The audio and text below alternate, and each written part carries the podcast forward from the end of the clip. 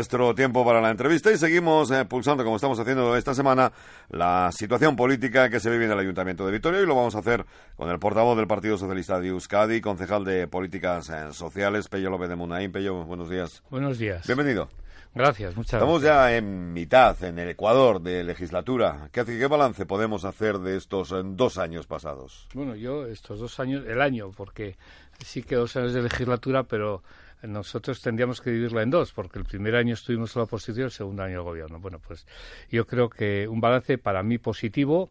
Eh, nosotros como izquierda, que somos izquierda realista y izquierda práctica, ¿no? En el ayuntamiento eh, hemos conseguido revertir esa situación que teníamos al final de la anterior legislatura, una situación de muy con rota la convivencia, con un enfrentamiento, con eh, eso por una parte, en eso vamos avanzando y yo creo que eso es muy positivo, el que no se dé esa situación en Vitoria de crispación y de enfrentamiento.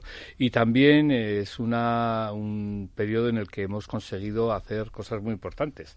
Hemos hecho el plan estratégico de cultura, que, que teníamos que hacerlo con una participación muy importante por parte de ciudadanos, de asociaciones, del, o sea, del tercer sector.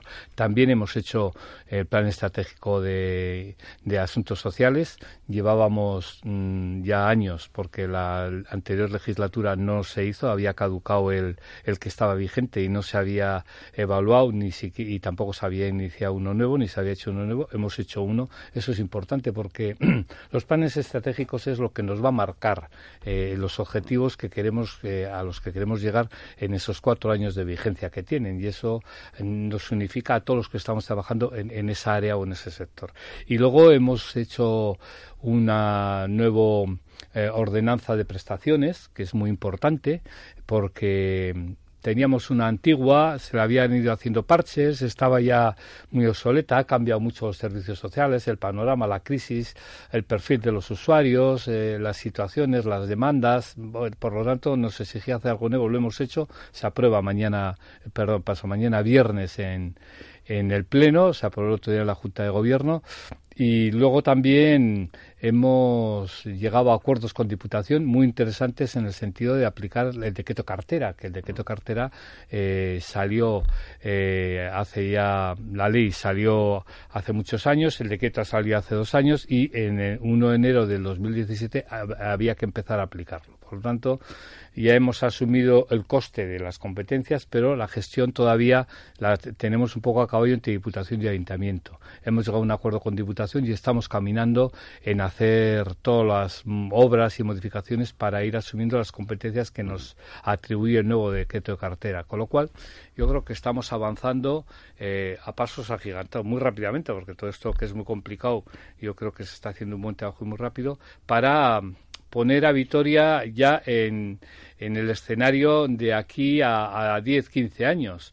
Eh, tengo que recordar que estamos funcionando a nivel de servicios sociales y a otros niveles de ayuntamiento con mucha de la herencia que nos había dejado José Ángel Cuerda. Así que es cierto que en su momento era una buena herencia, pero que lógicamente están cambiando mucho las cosas y hay que avanzar. Y estamos en esa línea. O sea, estamos haciendo propuestas, estamos manteniendo muy clara la bandera de la izquierda, de la izquierda práctica, de la izquierda real, no de una izquierda que hace propuestas en el aire muy grandilocuentes, pero que luego la realidad no nos lleva a nada, y a la vez estamos haciendo el trabajo día a día, el trabajo práctico para dejar en esta legislatura todos los servicios del ayuntamiento muy en consonancia con los tiempos que nos toca y de cara a futuro, para los años que vienen. Sin embargo, grupos de oposición que posibilitaron precisamente el cambio del ayuntamiento de Vitoria se han vuelto más beligerantes últimamente y denuncian que el ayuntamiento ha vuelto a esas prácticas, a esas políticas de potenciar la ciudad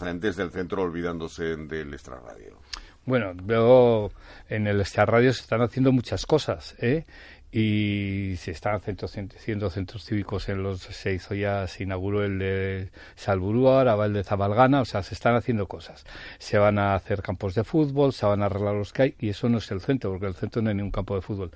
El centro también necesita o sea que tenemos una parte del ensanche la, el barrio de San Paradas tal que se han quedado muy obsoletos que no se había hecho nada que se está quedando un poco desierto porque pues oficinas municipales bancos la tesorería de la seguridad social hay muchas instituciones que eh, se han ido al este radio y tenemos muchos edificios vacíos. A eso hay que darle un impulso. No podemos permitir que el centro se convierta pues como una especie de ciudad dormitorio que no tiene actividad, que el comercio se marcha, que las instituciones se marchan, que los servicios se marchan y, para eso hay que tomar cartas en el asunto y empezar a, mover y hablar con los particulares y ver cómo entre todos podemos eh, activarlo.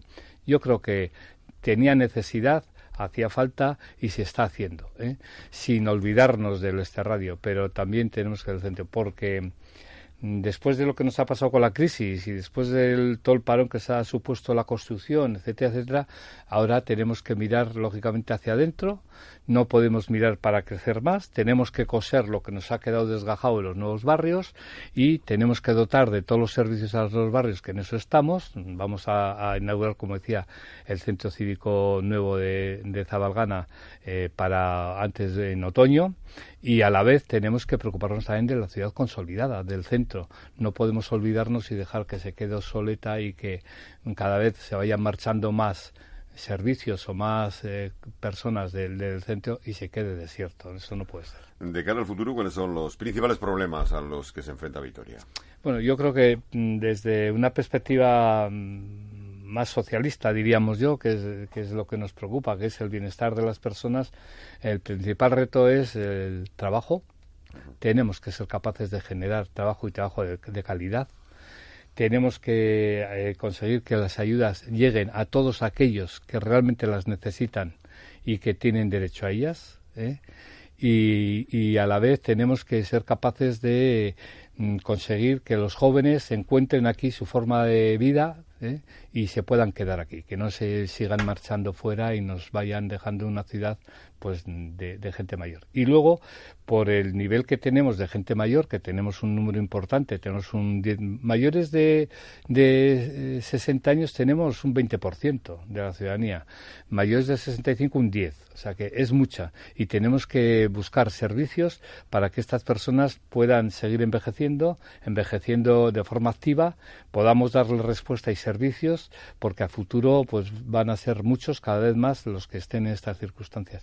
Yo creo que por ahí tenemos que ir. Trabajo, servicios sociales y luego, pues bueno, la calidad de la ciudad ir mantenida. Tenemos una buena calidad de, para vivir en cuanto al medio ambiente, en cuanto a servicios. Eso hay que mantenerlo, no podemos dejar que caiga. Mm, para eso hace falta dinero y la fiscalidad eh, juega un papel fundamental. Efectivamente, bueno, la fiscalía. Yo lo que animo a todo el que me pregunta o me dice es que, que mire un poco alrededor, porque estamos en una situación a nivel de fiscalidad muy bueno. O sea, tenemos eh, los impuestos más bajos que el entorno, el agua, los servicios más baratos eh, y lógicamente si queremos tener eh, educación lo más barata posible, queremos tener buenos servicios, buenos centros cívicos, eh, pues todo eso lógicamente hace falta recursos. Entonces, a mí, yo suelo decir que a mí no me importa pagar impuestos, a mí lo que me importa es, o me enfado cuando no recibo de vuelta de esos impuestos servicios. Yo, si pago impuestos, pero luego tengo servicios, buenos servicios, y tengo una ciudad en la que me es cómodo moverme y tengo unos buenos transportes y tenemos el tranvía y cada vez más tranvía y el, y el y autobuses y, y cada vez más ecológica y más vivible, más eh, donde podamos vivir de la forma, de la mejor forma posible, no me importa pagar. Ahora, estar pagando y no recibir nada, pues entonces, aunque solo sea un euro lo que pago, es mucho. ¿No? Entonces, yo creo que tenemos que mentalizarlos por ahí. En, en, 10 segundos, Pello. Será difícil. Eh, no tenemos más tiempo. Eh, para estos dos próximos años, ¿qué nos espera? Para estos dos próximos años, lo que nos espera es consolidar todos los servicios sociales con, con las nuevas eh, ordenanzas que hemos hecho y lo que nos espera es seguir consolidando la ciudad con la calidad que tenemos en este momento. Pues esperemos que así sea. Pello López de Munaín, portavoz del Partido Socialista y concejal de Políticas Sociales en el Ayuntamiento. Gracias por haber estado con nosotros. Gracias a vosotros. Buenos días y calurosos días.